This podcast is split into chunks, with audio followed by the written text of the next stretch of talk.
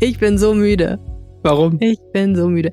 Ähm, ich, ich weiß nicht genau, woran es liegt, aber es gibt ein neues Phänomen, wenn ich mich nachts zu dünn anziehe. Und zu dünn heißt einfach eine normale Schlafanzughose und ein normales T-Shirt.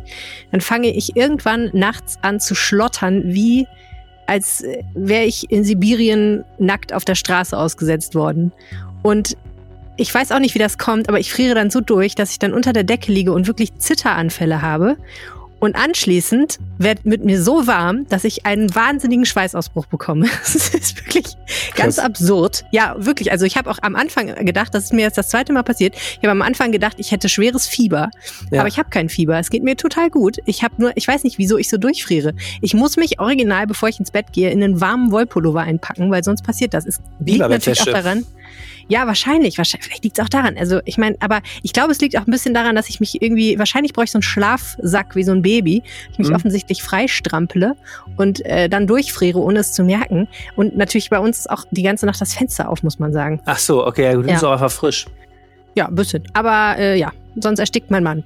Ähm, also es ist aber wirklich. Ich, ich erzähle das jetzt. Falsch. Ja, total. Aber es ist wirklich, also ist vielleicht ein bisschen too much information gerade, aber es war wirklich so absurd und ich habe dann den Rest der Nacht damit verbracht, dass mir abwechselnd zu heiß und zu kalt war. Es war irgendwie anstrengend. Ich habe auch heute Morgen sehr lange gebraucht, um in die Gänge zu kommen.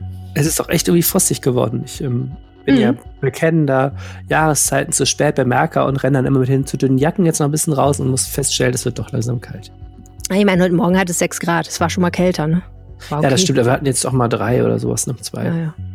Na gut, Na gut. Äh, so, viel, so viel zu meinem Gesundheitszustand, besorgniserregenden Gesundheitszustand. Ja, ich drücke ähm, die Daumen. Ja, ich hoffe auch. Aber es ist ja kein, ich habe kein Fieber, also habe ich auch wahrscheinlich kein Covid. Über Covid reden wir heute auch, aber dazu gleich mehr. Erstmal müssen wir ja mal wieder endlich mal tief äh, in die Kommunalpolitik eintauchen, Arne, und über den Oberbürgermeister reden. Oh ja, Einerseits habe ich mich mal damit beschäftigt, wer eigentlich inzwischen im Rathaus eingetroffen ist oder auch schon da war und aktiviert worden ist, der ähm, oder die jetzt zu den wichtigsten Berater von Stefan Keller in den nächsten Jahren gehören wird. Und andererseits gibt es ein bisschen was Neues zum Thema Umweltspuren. Und dann beschäftigt uns doch nochmal Corona. Und zwar ähm, hat äh, unsere äh, geschätzte Kollegin Verena Kensbock sich mal angeschaut, was eigentlich ist mit diesen Schnelltestzentren, die überall aufmachen, was das kostet, wo die aufmachen und was das bringt. Genau. Und sie muss wahrscheinlich auch mal ganz kurz nochmal erzählen, wie das jetzt mit dieser Demo Lage am Wochenende ist. Ne? Ach ja. Da kommen ja always, same procedure as every year haben wir wieder ja.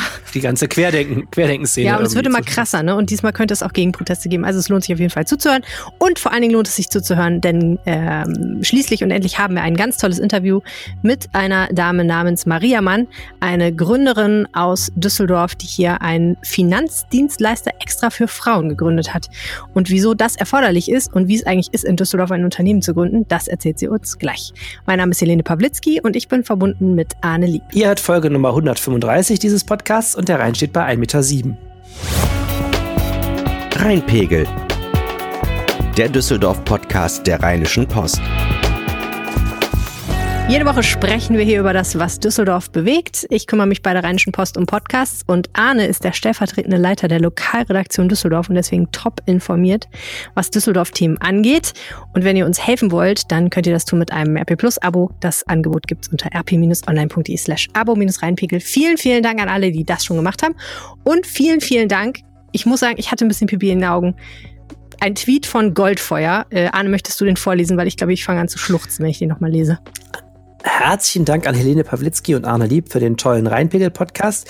Ich höre euch unheimlich gern zu. Ihr leistet hervorragende Arbeit. Und dann folgen ein paar Smileys, die ich jetzt nicht in Sprache übersetzen werde. Viele schöne Emotionen. Aber Daumen hoch ist dabei, klatschen. Unter sehr, sehr nett. Vielen, ja, vielen Dank. Sehr, sehr nett. Ich habe mich wahnsinnig gefreut.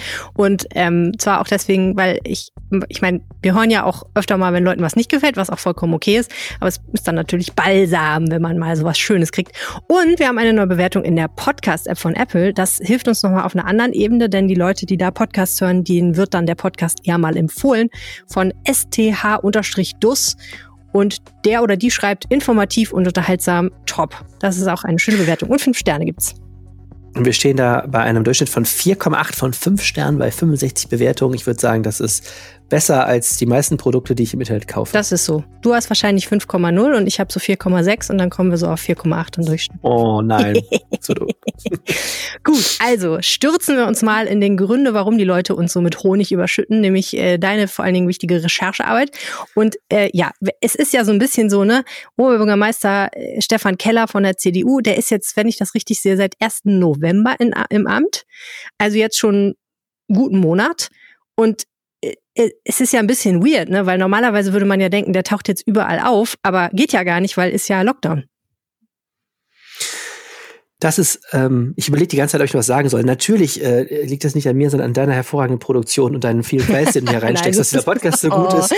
Jetzt hör mal mit dem gegenseitigen Candy Stop auf. Ähm, also komm, Fishing for Compliments funktioniert also doch noch. Also also Stefan Keller, reden wir nochmal über Stefan, Stefan Keller. ist seit dem 1. November im Amt und ähm, eine Sache, die daran ganz witzig ist, die ich aber jetzt mal nächste Woche aufschreiben werde, ist, äh, wir alle haben ihn seitdem nicht wieder gesehen, so ziemlich. Äh, oder ich habe ihn, glaube ich, einmal seitdem gesehen, denn ähm, er ist ja natürlich der Corona-OB und hat deswegen äh, die Grundregel, dass er nicht mehr als zwei Leute, glaube ich, gleichzeitig im Raum hat, wenn er da ist. Und äh, alle Großworte und alle großen Konferenzen und was man so macht als Oberbürgermeister natürlich alles äh, fernmündlich macht, beziehungsweise per Videokonferenz. Mhm. Ähm, das ist schon eine ziemlich absurde Situation. Ähm, trotzdem habe ich jetzt mal versucht herauszufinden, wen er sich eigentlich ins Rathaus geholt hat und äh, zu wem im Rathaus äh, er einen guten Draht hat oder aufbauen muss, damit es jetzt in den nächsten Jahren für ihn politisch erfolgreich mhm. wird.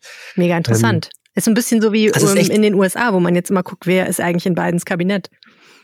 Ja, genau. Und der erste, der hat mich auch sofort an die USA erinnert, und zwar ähm, Mr. Unbekannt, den ich auch noch nicht gesehen habe, weil er jetzt erst zum 1.12. startet, ist ein Mann, der heißt Olaf Wagner. Mhm. Und den hat äh, Keller aus Köln mitgebracht. Und ähm, da hat er das Personalamt kurz geleitet. Stefan Keller war ja Stadtdirektor in Köln und hat diesen Olaf Wagner vom Jobcenter geholt zum Personalamt erst im letzten Jahr und war so begeistert, was der für ein durchsetzungsstarker Manager und starker Kommunikator ist, dass er den gleich eingepackt hat und ein bisschen rein äh, abwärts äh, Richtung Düsseldorf mitgebracht hat. Die Kölner werden sich freuen. Und dieser Büroleiter, deswegen sagte ich Amerika, ich weiß nicht, ob du dich noch an House of Cards erinnerst, der ähm, der Kevin Spacey hat doch da auch diesen, ich glaube, Ducker ist der, ne? Diesen Büroleiter, ja. der immer versucht, alle dreckigen Geschäfte ähm, zu erledigen, ja. ohne damit den Chef zu, zu belatschern. Typ, ne? Ja, genau. So ein bisschen so stelle ich mir Büroleiter von Oberbürgermeistern auch vor, obwohl die menschlich sicherlich alles klasse Typen sind. Ähm, aber das ist eine super interessante Position, ja. weil das eben dieses Oberbürgermeisterbüro ist natürlich die Schnittstelle im Rathaus und alles sozusagen, was bei Keller auf dem Schreibtisch landet, muss bei Herrn Wagner jetzt vorbei. Und einer anderen Frau, ähm, auch die war mit Keller in Köln. Äh, eine Referentin aus dem Rathaus, die hat er mitgenommen nach Köln und jetzt wieder hingebracht. Mitgebracht seine persönliche Referentin, eine Frau, die heißt Andrea Gianni. Äh, das ist so Teil zwei dieses Tandems, äh, die Kellers, wie soll man sagen, erweitertes Gehirn, Ohren, Augen, Hände sein werden. Mhm. Und ähm, bin ich jetzt mal mega gespannt, weil das ist sicherlich, das sind welche, die müssen einen guten Job machen, sonst hat Keller da ein Problem in diesem Labyrinth Rathaus. Mhm. Also er setzt auf Leute, die er schon kennt, ne? Genau, das ist etwas, was bei Keller ganz interessant ist. Also, ähm, was ihm auch nachgesagt wird, wenn Leute ihm gefallen, dann wandern die auch mit ihm. Er hat auch nach Köln, wie gesagt, ein paar Leute mitgenommen, ähm, die jetzt auch da geblieben sind. Ähm, zum Beispiel unsere alte Verkehrsamtsleiterin ist ihm gefolgt. Er ist, glaube ich, jemand, wenn der überzeugt ist von Fähigkeiten von Leuten, dann begleiten die ihn auch. Mhm. Und ähm, dann ist er sehr treu, was sein Team angeht. Und das andere, was bei Keller interessant ist, er versucht wirklich offensichtlich umzusetzen, dass er nicht nach Parteiproports besetzt. Mhm. Ähm, es gibt ja immer, er ist ja CDU-Mann und es gibt im Rathaus ja eigentlich auch so eine alte Tradition, die zwar immer abgestritten wird, sich aber eigentlich empirisch nachweisen lässt. Ähm, man besetzt viele Schlüsselpositionen nach Parteifarben, weil man da jemand haben möchte, der einem gewogen ist. Mhm. Und eine andere wichtige Position ist eben die Stadtsprecherin. Da hat äh, Stefan Keller Kerstin Jeckels zurückgeholt. Und die war schon mal Stadtsprecherin von 2014 bis vor zwei Jahren, 2018, und zwar da von Thomas Geisel, die Sprecherin. Mhm. Und Keller hat die damals noch kennengelernt, weil er ja auch noch im im Rathaus hier gearbeitet hat und fand die so gut und hat die einfach wiedergeholt.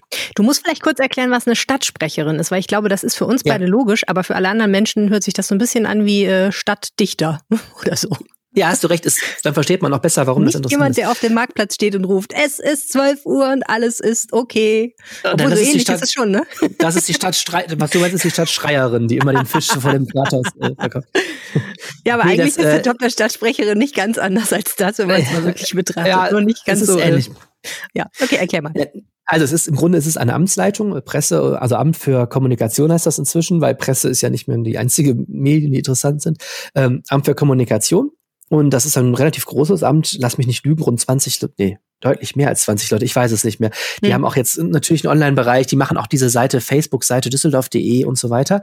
Und das ist letztlich die Frau jetzt, die alle Kommunikation des Rathauses nach innen und vor allen Dingen nach außen überwacht und äh, leitet. Ähm, also das heißt, wenn man Anfragen jetzt stellt als Journalist und sagt, ich möchte gerne mal wissen, keine Ahnung, wann werden denn, warum werden denn hier die Mülltonnen so selten geleert, das beantwortet die Stadt ja dann und das macht dieses Amt für Kommunikation.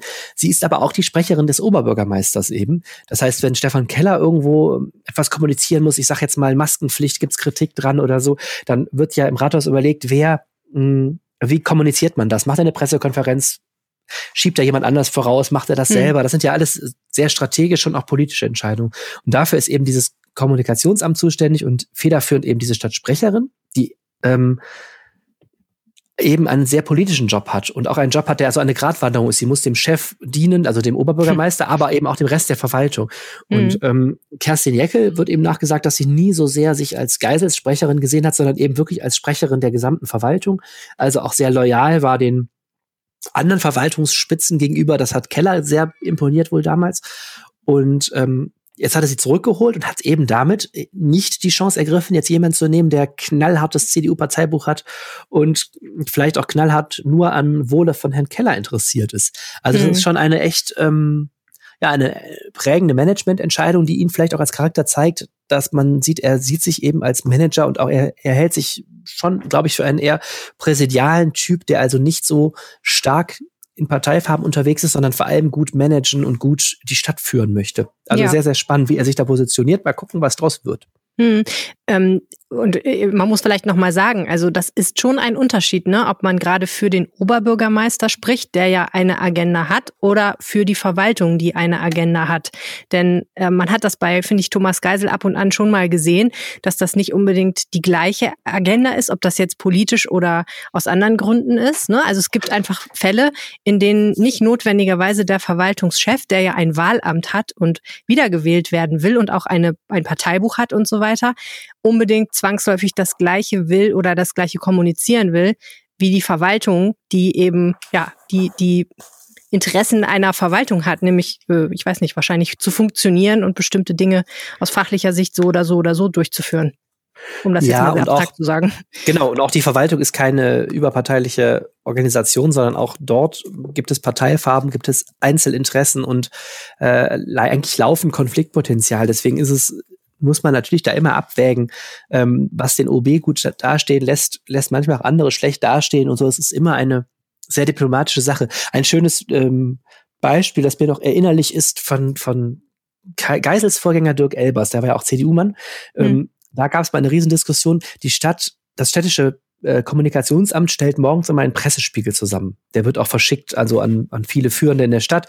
Da gucken die alle Artikel, die erschienen sind über Düsseldorf, werden zusammengestellt, damit alle mal wissen, was so in den Medien unterwegs ist. Mhm. Und ähm, unter Elbers war es so, Artikel, die sich kritisch mit Herrn Elbers auseinandergesetzt haben, kamen überraschend oft in diesem Pressespiegel gar nicht vor oder wurden ganz ans Ende gesetzt. Und ähm, mhm. das war ein ziemliches Politikum, weil die SPD damals sagte, es ist eigentlich nicht Sinn einer Stadtverwaltung, nur das rauszusuchen, was den Chef gut aussehen lässt, sondern auch, ähm, wenn sowas verteilt wird, auch an die anderen Fraktionen, möchten wir einen, überparteilichen Überblick. Das hat mhm. damals Geisel schon geändert. Und Geisel hat gesagt, also auch wenn ich da schlecht vorkomme, das muss bitte auch in diesen Pressespiegel rein. Das mhm. ist ein kleines Beispiel, wie politisch dieses ganze Kommunikationsgeschäft in so einem Rathaus ist. Also das ist ja. hochspannend jetzt, wie das unter Keller aufgestellt wird. Das ist ja auch etwas, was für den Neuland ist. Der hat bis jetzt in der Verwaltung zwar mit hoher Verantwortung gearbeitet, aber nie unter diesem öffentlichen Beobachtungsdruck, also wie er sich da positioniert als Kommunikator, wird hochspannend. Ja, total. Gibt es sonst noch Personalentscheidungen, die schon feststehen und die interessant sind oder ist das noch ein bisschen im Schwange? Äh, ich will jetzt nicht in so einen Aufzählungsmodus kommen. Ich habe da in dem Artikel eine ganze Reihe von, von Leuten vorgestellt. Klar, ähm, die CDU-Fraktion wird für ihn wichtig. Das ist, glaube ich, klar. Er braucht im Stadtrat Mehrheiten. Ähm, es gibt zwei Sachen, zwei Leute, die ich noch ganz interessant finde. Das eine ist Kellers Stellvertreter. Der ist schon seit 2003 da. Das ist Burkhard Hinsche, der Stadtdirektor in Düsseldorf. Mhm. Der ist deshalb interessant, weil der äh, SPD-Mann ist, aber mit Keller sehr, sehr eng ist. Das wusste ich äh, vorher auch nicht so. Die beiden kennen sich schon von ihrem Karrierebeginn. Das sind beides so Verwaltungs äh, Karrierebeamten haben beide beim Deutschen Städtetag begonnen und kennen sich schon so, als beide noch sozusagen lange wallende Haare hatten und äh, wilde Kneipentour unternommen haben, mutmaße ich jetzt, ähm, finde ich ganz interessant, dass es da eben auch so eine so eine Verbindung gibt. Ähm, Keller ist, redet in den höchsten Tönen von Hinsche. Der ist hier in Düsseldorf Jugenddezernent, Schuldezernent für Sport zuständig und eben auch stellvertretender Verwaltungschef. Und das ist auch ein Tandem, was, glaube ich, sehr wichtig ist, weil die beiden zusammen sehr mächtig und sehr erfahren sind und eben auch die Chance haben, beide großen Parteien, das stimmt eigentlich nicht mehr. Die SPD ist ja keine große Partei mehr. Die Grünen sind ja jetzt größer, aber die sagen wir mal drittstärkste Partei und die stärkste Partei zusammen zu erreichen. Also das ist zum mhm. Beispiel auch so eine, so eine Machtkonstellation, die kann sehr interessant werden. Mhm. Und was ich total spannend finde, ist der Fall Josef Hinkel. Ich weiß nicht, ob wir über den schon mal geredet haben. Nicht so ausführlich. Ja, Josef Hinkel ähm, kennt man vielleicht, also wenn man in bestimmten Kreisen in der Stadt unterwegs ist, kommt man nicht an ihm vorbei. Er war, mal, war ja mal Karnevalspräsident, er ist äh, auch Karnevalsprinz vorher mal gewesen und er ist der Inhaber dieser Bäckerei Hinkel, wobei das, mhm. glaube ich, zwei gibt, wenn ich mich recht erinnere. Das ist die Hinkel-Bäckerei jetzt in der Nähe vom Karlsplatz ähm, wo er der Chef ist und ist ja so ein Kultbäcker auch und sehr präsent. Zum Beispiel macht er auch jetzt wieder mit, glaube ich, bei der Maskenkampagne. Gibt auch so eine Kampagne, wir tragen gerne Maske. Da habe ja. ich ihn, glaube ich, wieder gesehen. Er ist total präsent in der Stadt und unheimlich gut vernetzt. Ich sehe ihn ja immer, wenn er auf seinem Fahrrad vorne mit dem Korb voller Backwaren durch die Gegend mhm. fährt, weil der liefert auch selber aus. Das genau. Ich auch immer total witzig. Ja, ich habe jetzt gelernt beim Lesen der Rheinischen Post, er hat eine Mehlstauballergie, ist deswegen nicht selbst in der Backstube, ähm, ja, aber hat seine hat seine Fähigkeiten in der Tat auch vor allen Dingen im verkäuferischen Bereich, weil er ein wahnsinniger Kommunikator ist. Also es ist, äh, man kann eigentlich nicht nicht gut Smalltalk mit Josef Hinkel. Ich habe den mal erlebt ähm, bei so einer Brötchenverteilaktion im, im Wahlkampf mit Stefan Keller. Da haben die beiden vom, vom Hauptbahnhof Brötchentüten verteilt und der, der Hinkel, den kannst du, äh, ich habe ihn auch mal erlebt im Smalltalk mit Ministerpräsident ähm, Laschet, Armin Laschet, und da hat er auch mit Obdachlosen geredet, also der plaudert mit jedem sehr gut, ist ein wahnsinnig guter Kommunikator. Äh, ganz neu in der Politik, hat sich jetzt erstmals für die CDU in den Rat wählen lassen, ist gleich Bürgermeister geworden. Dahinter steckt Keller, weil Keller und Hinkel haben schon im Wahlkampf eine sehr enge politische Freundschaft ähm, gepflegt. Und das glaube ich, tut Keller auch nicht ohne Hintergedanken, weil eben dieser Hinkel ein totaler Türöffner ist in die Stadtgesellschaft. Er kennt alle, der ist ziemlich beliebt, er ist ziemlich ähm, ja, geht ohne Berührungsängste auf Leute zu. Mhm. Und ähm, ich glaube, spätestens dann, wenn Keller mal politisch richtig unter Druck ist, wird das total interessant, weil der Hinkel, der kann eine Menge Menschen mit der Handynummer anrufen und sagen, hört mal, Freunde, kommt mal vom Baum. Der Stefan ist eigentlich ein netter Kerl, so stelle ich mir das jetzt vor. ähm, auch das, auch das macht Politik aus und ich glaube, das ist auch etwas, einer, der dem, dem Keller sehr nützt und umgekehrt genauso. Ähm, Josef Hinkel hat eine tolle neue Bühne, der jetzt als Ober, als Bürgermeister ist ja quasi ein Ehrenamt, dieses Bürgermeisteramt und wird da viel in der Stadt unterwegs sein und, glaube ich, eine Menge Spaß da haben. Ja, das kann ich mir gut vorstellen. Wo du gerade vorhin äh, erwähnt hast, dass die Grünen ja sehr stark sind, habe ich mich gefragt, spielen denn die Grünen auch auf irgendeinem höheren Posten eine Rolle? Mir fällt da immer noch Miriam Koch ein, die Leiterin des Amts für Integration, die ja, glaube ich, eine Grüne ist, ne? Das ist eine Grüne, die war ja äh, Ober Oberbürgermeisterkandidatin 2014. Ähm, es gibt eine hohe Grüne bis jetzt nur im Rathaus, eine richtig hohe. Das ist eine Frau, die ähm, sehr wenig in Erscheinung tritt, was ihr auch gerne zum Vorwurf gemacht wird. Die heißt Helga Stulgiers. Das ist eigentlich die Leiterin unseres Corona-Krisenstabs, weil sie unter anderem auch für die Feuerwehr zuständig ist. Hm. Ist aber eine eher ja, politisch eher blasse Persönlichkeit im Rathaus, die auch bald in Rente gehen wird. Ähm, du sagst es gerade, spielen nicht so eine Rolle. Man muss sagen, spielen noch keine Rolle. Das wird sich in einigen Monaten geändert haben. Es gibt ein Verkehrsdezernat zu besetzen, was die Grünen gerne hätten. Ähm, Frau Stulgies, die auch für das Thema Umwelt zuständig ist, wird in Rente gehen und in den nächsten Jahren abgelöst. Das wollen die Grünen sicherlich behalten. Und mhm. es gibt auch einen Kulturdezernenten, der bald in Ruhestand geht. Und mhm. Frau Koch, Miriam Koch, ist ja eine sehr äh, kulturinteressierte Frau eigentlich ah. und wird auch gehandelt als mögliche Kulturdezernentin. Und diese verstärkte Macht der Grünen durch dieses Rekordwahlergebnis wird sich früher oder später natürlich auch im politischen Post niederschlagen. Denn wer politisch was bewegen will, braucht nicht nur gute Ideen, sondern braucht auch Menschen an Schaltstellen, die etwas bewegen. Und da sind die Grünen nicht weniger machthungrig als alle anderen Parteien. Ähm, und ich bin sehr gespannt. Das ist eben alles noch Verhandlungsmasse. Die verhandeln ja gerade mit der CDU. Aber wer jetzt ein grünes Parteibuch hat oder bei den Grünen in, hoch in Gunst steht, wird sicherlich keine größeren, also nicht größere Schwierigkeiten jetzt haben, politische Karriere zu machen, um es mal ganz neutral auszudrücken. ein Thema, von dem ich irgendwie das Gefühl habe, es ist zwischenzeitlich ein kleines bisschen in der Versenkung Niemals. verschwunden, aber es war ja eigentlich mal das heiße Thema. Ja, weiß ich nicht, ich meine, weil keiner mehr wirklich zur Arbeit fährt, ne? Aber das schöne Wort, was wir hier schon immer mal wieder gerne erwähnen, das U-Wort, die Umweltspur. Ähm, irgendwie war ja mal äh, klar, dass äh, im Wahlkampf, dass äh, Stefan Keller als CDU-Mann sagt, also Umweltspur ist dann irgendwann nicht mehr, wenn ich dann in der Macht bin. Wann ist es denn jetzt soweit? Ja, Herr Keller hat gesagt, noch vor Weihnachten möchte er sein Konzept vorstellen, was statt den Umweltspuren Ui. kommt. Also jetzt in den ersten Tagen quasi. Es ist gefährlich, sich Sachen vorzunehmen, die noch vor ja, Weihnachten ja. gestellt stehen. den Fehler, den Fehler machen alle Menschen zu denken, es muss vor Weihnachten immer alles erledigt okay. sein. Also noch 20 Tage am heutigen Tag, genau. ja. Okay. Und äh, das ist deshalb interessant. Äh, also klar, man kann sagen, diese Umweltspuren sind ein bisschen viel besprochen worden, aber es ist deshalb interessant, weil dahinter steckt natürlich die gesamte Verkehrspolitik der nächsten Jahre. Äh, denn hinter den Umweltspuren steht ja die Frage, wie viel Verkehrswende Düsseldorf eigentlich will und vor allen Dingen wie. Hm. Ja, und Herr Keller ähm, hat seinen Vorschlag noch nicht vorgestellt, aber er ist mir inzwischen relativ klar, deswegen habe ich mal drüber geschrieben. Ähm, okay. Weil, oder in großen Punkten klar. Stefan Keller hat ja immer im Wahlkampf schon gesagt, er will stattdessen auf intelligente Ampelschaltungen setzen. Und Stefan Keller war vorher Stadtdirektor in Köln und nennt, nennt gerne Beispiele aus Köln. Und wenn man sich die anguckt, weiß man, wo die Reise offensichtlich hingeht. Ähm, hm. Nämlich, jetzt ist ein ganz böses Wort, das niemals Stefan Keller benutzen würde, die sogenannte Pförtnerampel. Es mhm. wird also wahrscheinlich weiterhin keine freie Fahrt für freie Bürger in Düsseldorf geben, weil das Problem ist, diese zu hohe Stickoxidbelastung, die kommt dadurch zustande, dass zu viele Autos pro Stunde in Stoßzeiten durch bestimmte Straßen fahren, wo es eng ist.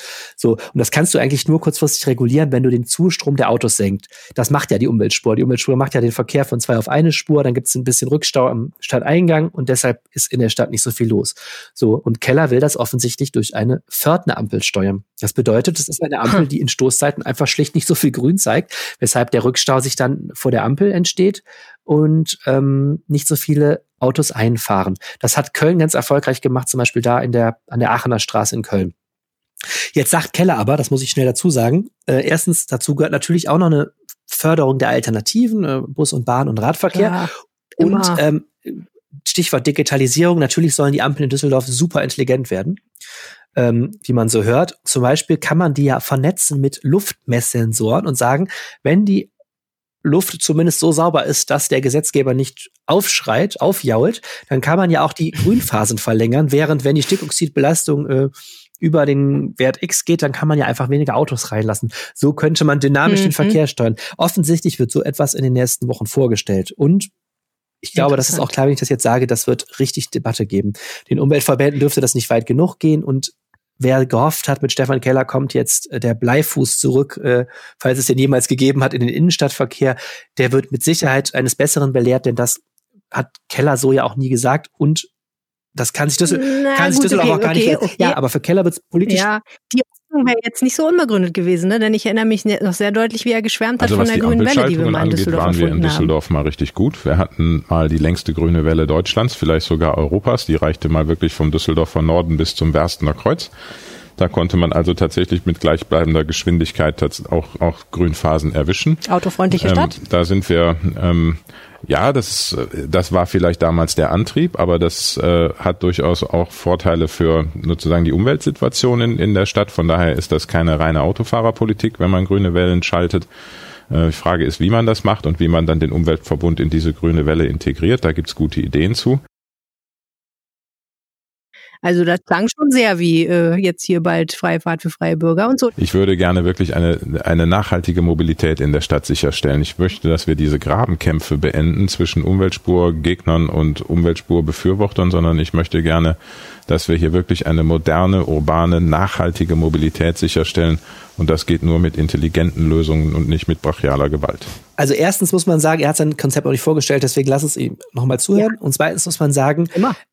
Keller hat im Wahlkampf, und das könnte ihm jetzt politisch noch gefährlich werden, ein bisschen laviert. Der hat Plakate aufgehängt, da stand drauf staufreies Düsseldorf und hat immer gesagt, er will flüssigeren Verkehr und grüne Welle, wo es geht. Er hat aber auch gesagt, er bekennt sich zu Düsseldorfs Klimaschutzzielen und ähm, er ist auch unter Druck, weil ja dieses Dieselfahrverbot nach wie vor droht. Ja. Und Düsseldorf muss bei der Abschaffung der Umweltspur irgendetwas anbieten, um hier die Luft sauberer zu machen. Und das geht eben nur durch eine Reduzierung des Autoverkehrs.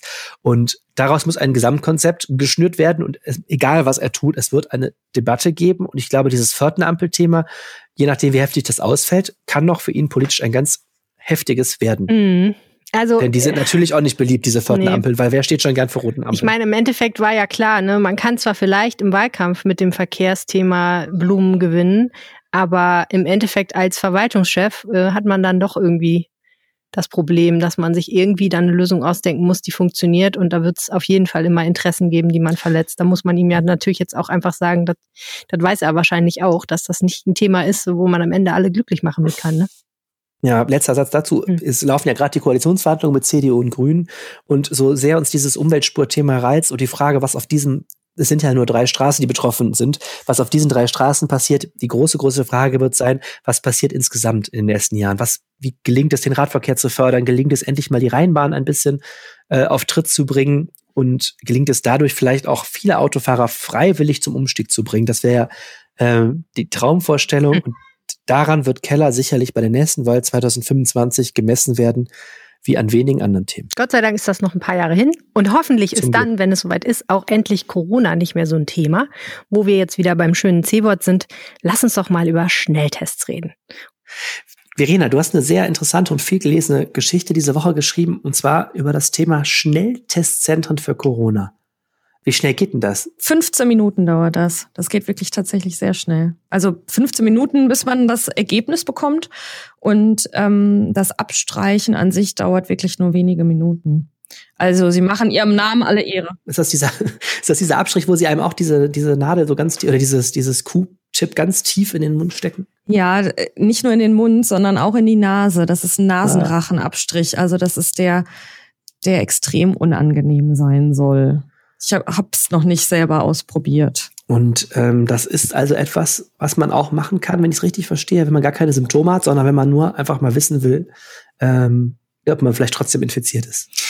Genau, das ist jetzt halt so ein Angebot, was immer mehr von auch privaten Anbietern quasi kommt. Ähm, es gibt einen ähm, Arzt in Düsseldorf, der zwei Praxen betreibt, der jetzt in den Räumen des Chateau Rix, das ist ja so eine Club-Kneipe, ähm, so ein Schnelltestzentrum eröffnet hat. Dann gibt es noch einen ähm, auch einen Herrn von einer Veranstaltungsagentur, der zusammen mit so einem äh, Logistikunternehmen ähm, ein Schnellzentrum eröffnet hat. Ähm, das sind, die bieten das wirklich für alle an, die's, die sich testen lassen wollen, aber nicht unter diese normalen ähm, Symptome fallen, also die keine, keinen Husten, keinen Halskratzen haben, ähm, die zum Beispiel prophylaktisch sich vor Weihnachten einfach testen lassen wollen, bevor sie ihre Familien besuchen. Was ich ja irre fand, auch dieses andere Testzentrum, von dem du gerade erzählt hast, das ist auch in einem, in einem Restaurant drin, ne? Ja, im Schwan am Burgplatz. Das haben die wohl das heißt, komplett umgebaut, ähm, wirklich alles raus, Kronleuchter raus, Bilder raus und haben da so Testkabinen eingebaut damit die Leute da separat getestet werden können. Gute alte Schwan. Statt mhm. Schwanitzel gibt's jetzt quasi äh, Schnelltests. Und die, das ist, das kommt natürlich dem Schwan jetzt auch entgegen und dem Chateau Rix, weil die ja gerade zu sind, ne, wegen Lockdown. Genau, zumindest werden die Räume dann genutzt, wobei ich ähm, mit Kerstin Rappschwan gesprochen hat, die das Restaurant mit ihrem Mann betreibt. Ähm, und sie sagte zumindest, ähm, dass sich das finanziell wirklich nur bedingt lohnt. Also sie ist froh, wenn sie so die laufenden Kosten decken kann, ähm, aber tatsächlich da Gewinn damit zu machen, so wie sie es normalerweise im Dezember machen würden in einem Restaurant, was ja so die stärkste Zeit für die Gastronomen ist, ähm, daran ist gar nicht zu denken. Ihr geht's vor allem, wie sie sagt, darum, ähm, schnell durch diese Krise zu kommen, um dann auch schnell wieder ihrem Beruf nachgehen zu können. Was kostet denn so ein Schnelltest? Die Preise sind so ein bisschen unterschiedlich und variieren zwischen 40 und 50 Euro. Okay, und die muss man quasi dann privat aus eigener Tasche zahlen, weil das ja dann medizinisch wahrscheinlich nicht geboten ist. Genau, das ist alles freiwillig und privat. Man kann sich vorher online einen Termin machen. Ähm, muss man sich tatsächlich auch in vorher einen Online-Termin machen, damit da keine Schlange entstehen. Man bekommt dann so einen fünfminütigen Zeitslot, zu dem man da sein muss, wird dann ganz schnell abgestrichen, wie das so schön heißt geht wieder raus und bekommt dann online das Ergebnis und ähm, es wird auch bargeldlos gezahlt. Und wie, wie zuverlässig sind diese Schnelltests? Gibt es da schon Informationen zu? Ja, das ist tatsächlich so ein bisschen die Sache. Also die sind nicht so zuverlässig wie die klassischen PCR-Tests, die man zum Beispiel macht, wenn man tatsächlich Symptome hat oder einen ähm, Kontakt zu einem Corona-Infizierten hatte und ähm, vom Hausarzt zum Beispiel ähm, zum Testzentrum geschickt wird. Da werden diese richtigen Labortests gemacht. Die brauchen auch 24 Stunden. Das dauert alles ein bisschen länger. Die sind deutlich zuverlässiger als die Schnelltests. Wenn man zum Beispiel beim Schnelltest ein positives Ergebnis bekommt, muss man trotzdem nochmal den PCR-Test machen, um das abzusichern. Okay, und das heißt, wenn, das, wenn der Test negativ ist, ist auch die, die Sicherheit, äh, dass man nicht trotzdem infiziert ist, trotzdem nicht so hoch wie bei diesen PCR-Tests. Genau, also man kann, es ist eine etwas trügerische Sicherheit, deshalb muss man das wirklich ein bisschen mit Vorsicht genießen. Es ist nicht so sicher, wie es die normalen Labortests sind, die deutlich mehr Zeit benötigen. Okay, aber spannend, äh, dass jetzt hier Corona einen neuen Wirtschaftszweig offensichtlich in Düsseldorf auch äh, hervorgebracht hat, ne? Ja, und es ist ganz spannend, dass die sich jetzt auch gerade in den ganzen, ähm, in den Restaurants und Kneipen ansiedeln. Ähm, Im Schwan ist es tatsächlich so, dass die, sobald es irgendwie möglich ist, auch wieder öffnen wollen. Die haben vor, das dann alles wieder zurückzubauen, die Bilder wieder in ihren Platz zu hängen und die Kronleuchter wieder aufzuhängen und ähm, dann da auch wieder Essen äh, und Getränke zu servieren. Aber zumindest für diese Zwischenzeit möchten sie dort gerne zumindest Corona-Tests machen, damit nicht alles brach liegt. Ja, Verena, noch ein anderes Thema, wo du uns ja im Podcast auch schon mehrfach mit begleitet hast und was du sozusagen auch nicht los wirst, ist äh, diese Querdenken-Demos in Düsseldorf, denn am Sonntag steht schon die nächste an. Was passiert denn da? Es ist jetzt schon die dritte Corona-Demo. Ähm, das wird diesmal, ähm, ist auch wieder angemeldet von den Querdenkern, es wird diesmal auch wieder eine stehende Kundgebung sein. Das war ja im November so ein bisschen das Thema, dürfen die durch die Innenstadt ziehen oder dürfen sie es nicht. Diesmal haben sie sich direkt dafür entschieden, eine stehende Kundgebung zu machen, diesmal im Rheinpark in Goldsheim. Ähm, und da werden viele Redner diesmal auftreten, die wirklich so auch aus dieser Querdenkenszene schon recht bekannt sind. Also dass zum Beispiel unter anderem der Michael Ballweg soll vor Ort sein, der diese ganze Bewegung ja gegründet hat. Ja. Der Mr. Querdenken himself quasi. Genau. Der ist zumindest angekündigt. Ähm, es werden so 1000 Teilnehmer erwartet. Wobei man auch das ein bisschen mit Vorsicht genießen muss. Letztes Mal waren es so 600 und ich gehe auch davon aus, dass es wieder so um den Dreh sein wird. Ich hatte den Eindruck, wenn man Facebook so verfolgt, dass diesmal doch ein bisschen mehr äh, Gegendemonstration auch angekündigt ist, oder? Drückt da mal anders.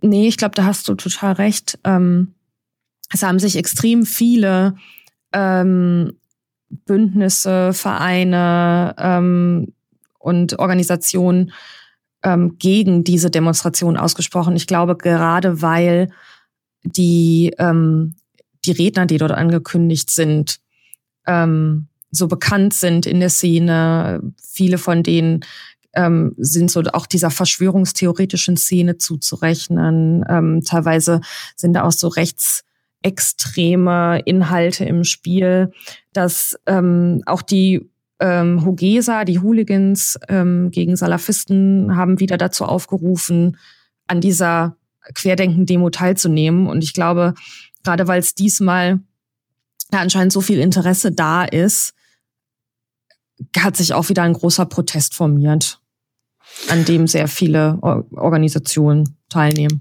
Okay, also Verkehrsbeeinträchtigungen wird es am Sonntag wahrscheinlich dann nicht so viel geben, aber äh, zumindest ein Geschehen, dass wir dann am Sonntag im Auge behalten werden, was da los ist. Ne? Genau. Alles klar. Dankeschön, Verena. Gerne. Wir haben uns überlegt, es ist doch eine schöne Idee, mal in diesem Podcast spannende Menschen zu holen, die in Düsseldorf wirken, beziehungsweise vielleicht einfach von hierher stammen.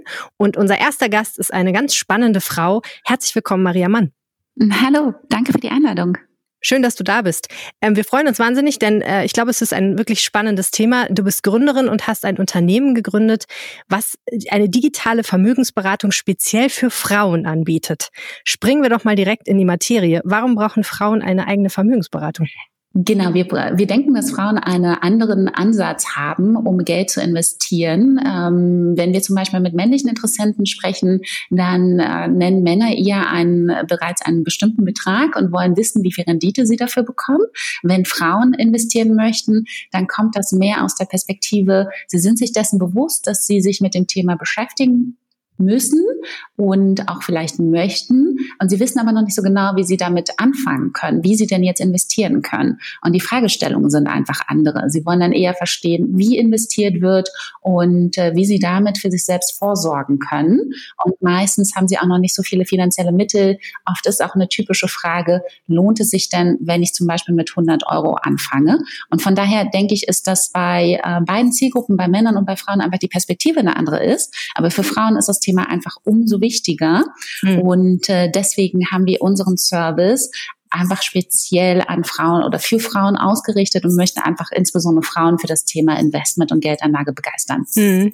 Ich war ja neulich mal bei einem Netzwerktreffen in Düsseldorf dabei von Frauen, wo es auch total um dieses Thema ging und alle hatten ein total schlechtes Gewissen, weil sie mhm. gesagt haben, oh, ich bin schon so und so alt und ich muss mich da unbedingt drum kümmern, aber ich habe keine Lust, das genau. ist alles so zäh und ich will mich da nicht reinfuchsen und so.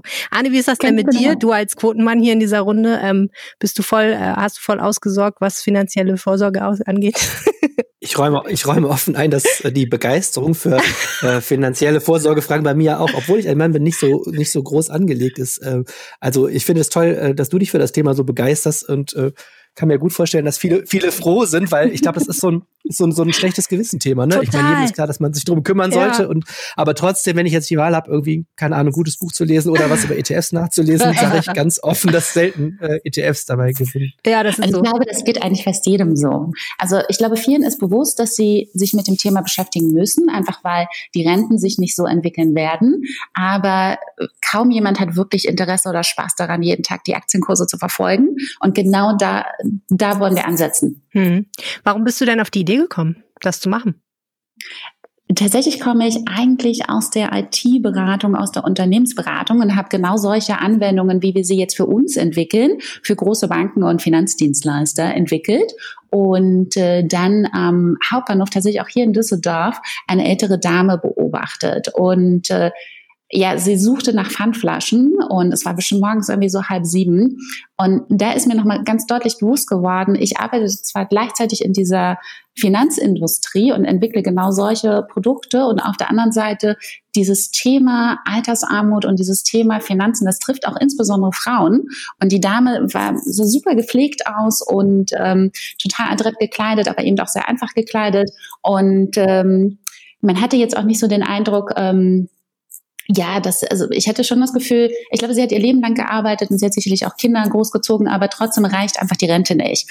Und da kam eben einfach dann auch der Gedanke, warum nicht das Wissen und das Know-how, was ich eben auch bei Banken äh, nutze für meine Projekte, warum nicht das für einen ja, für einen Purpose einzusetzen, hinter dem ich auch einfach mit der, mit der Vision unseres Unternehmens natürlich auch stehe und warum hier nicht irgendwie das Wissen dafür einzusetzen, ähm, auch was Gutes zu tun und einfach mehr Frauen für das Thema Finanzen und Geldanlage zu begeistern, damit sie einfach unabhängig für sich selber vorsorgen können und einfach, da hängt ja noch so viel mehr daran. Ne? Also so viel auch so, wenn ich weiß, dass ich Geld habe, einen bestimmten Betrag auf meinem Konto, kann ich auch viel selbstbestimmte Entscheidungen treffen.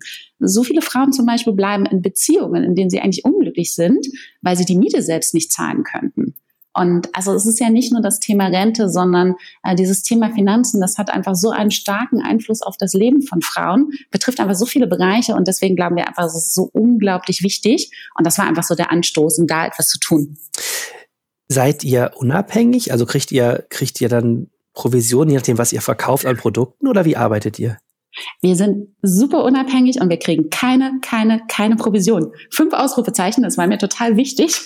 ja, weil das einfach so der, das Kernthema in der Finanzbranche ist. Sobald äh, man Produkte kauft, wo ein Berater Provision bekommt, ist das einfach oft nicht das Produkt, was gut für eine ist. Und wir nehmen eine, ähm, eine Vermögensverwaltungsgebühr, eine Gebühr für unseren Service.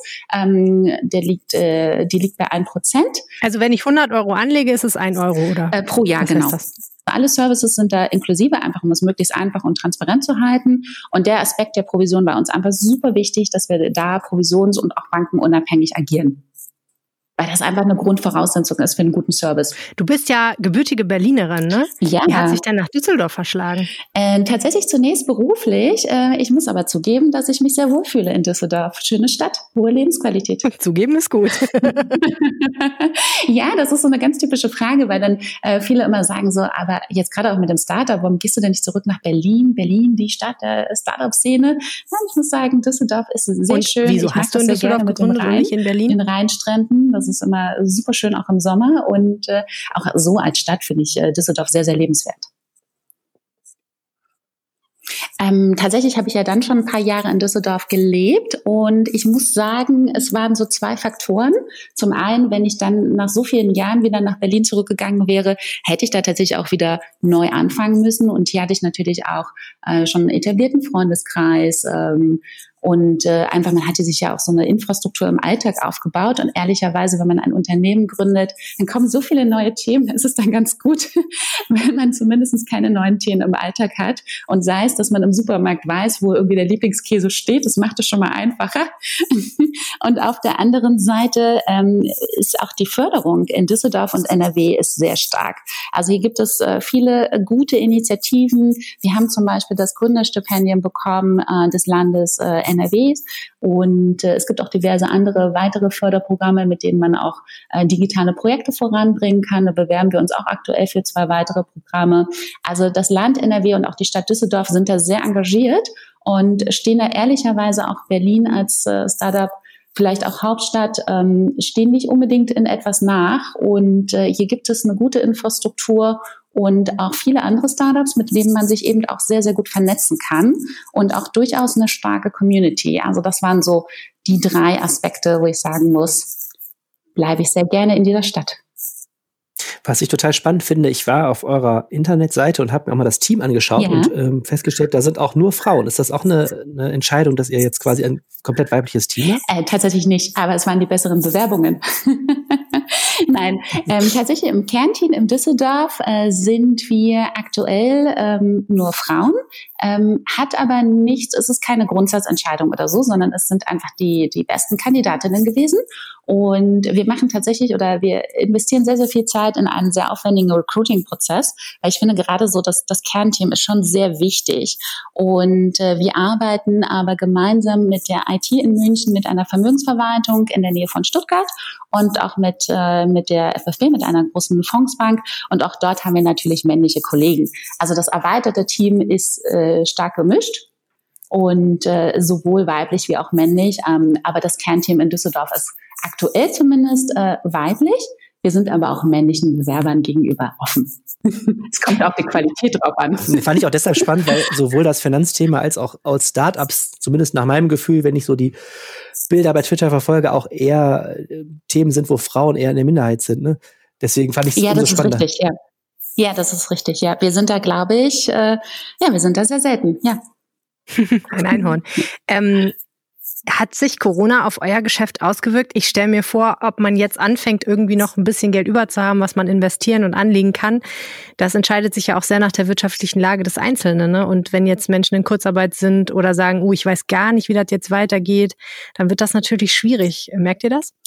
Ähm, wir haben hier großes Glück. Ähm, da kommen, glaube ich, auch verschiedene Faktoren zusammen. Zum einen ähm, konnte ich bereits Ende letzten Jahres erfolgreich unsere erste Finanzierungsrunde abschließen. Viele Startups haben ja im Moment das Thema, dass eben äh, Investments zurückgehalten werden und sie einfach keine Finanzierung bekommen. Äh, das haben wir zum Glück wirklich toll, toll, toll. Also bin ich sehr, sehr dankbar für. Das Thema hatten wir dieses Jahr nicht. Ähm, die Kundenperspektive ist tatsächlich sehr gemischt. Also wir haben hier ja natürlich den großen Vorteil, dass wir ein digitales ähm, Unternehmen sind. Das heißt, viele hatten auch Zeit, sich online zu Hause mit dem Thema zu beschäftigen, äh, weil viele ja auch eben Homeoffice machen. Wir haben schon gemerkt, dass die, die Nachfrage eigentlich gestiegen ist, das Interesse gestiegen ist.